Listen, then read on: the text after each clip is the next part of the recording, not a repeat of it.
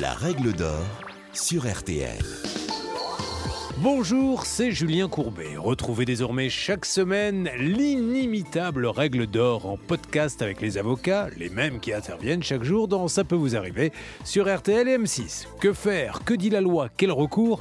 Nos ténors du barreau répondent ici aux questions que vous vous posez.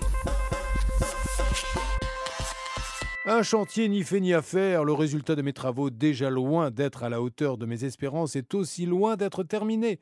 Mais mon artisan ne veut rien entendre. Il estime son travail accompli. Comment s'y prendre pour qu'il achève mes travaux? Maître Anne-Claire Moser vous dit tout.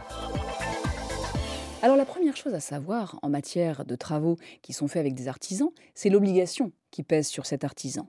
Et en l'occurrence, le Code civil est extrêmement clair. L'obligation qui pèse sur l'artisan est une obligation de résultat, c'est-à-dire qu'il doit faire et faire bien ce pourquoi il s'est engagé. Si on a des problèmes, alors j'ai plusieurs conseils à donner. La première chose, c'est en cours de chantier, si on s'aperçoit qu'il y a un problème, ne pas hésiter à faire stopper ce chantier, à dire attendez, à discuter. Ça, c'est un conseil de base, c'est privilégier toujours la discussion et faire stopper ce chantier en disant je pense qu'il y a un problème et échanger.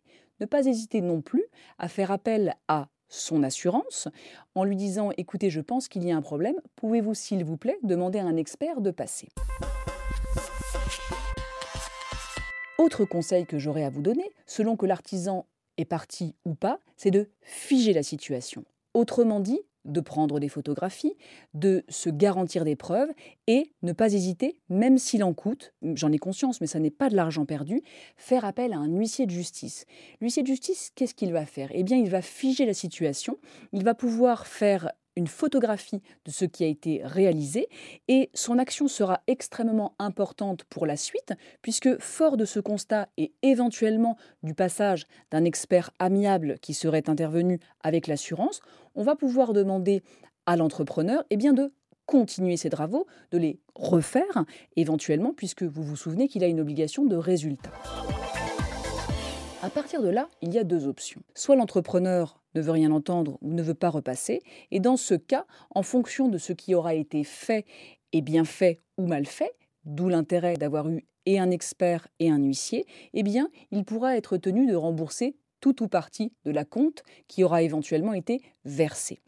Autre option, si vraiment il ne veut rien entendre, alors c'est l'article 1217 du Code civil qui permet eh de faire exécuter les travaux par un autre, et ensuite d'aller demander le remboursement de ces travaux à l'artisan à qui j'avais fait confiance et qui m'a fait faux bon.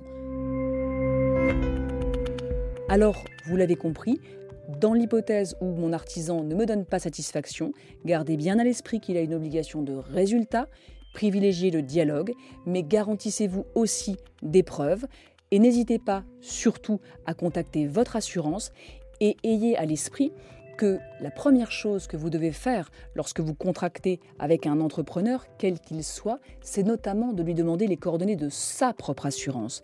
Parce qu'avoir une assurance à soi, c'est bien, mais savoir qui est l'assurance de l'autre, c'est mieux, surtout lorsqu'il est intervenu chez moi et que des dommages ont pu être réalisés.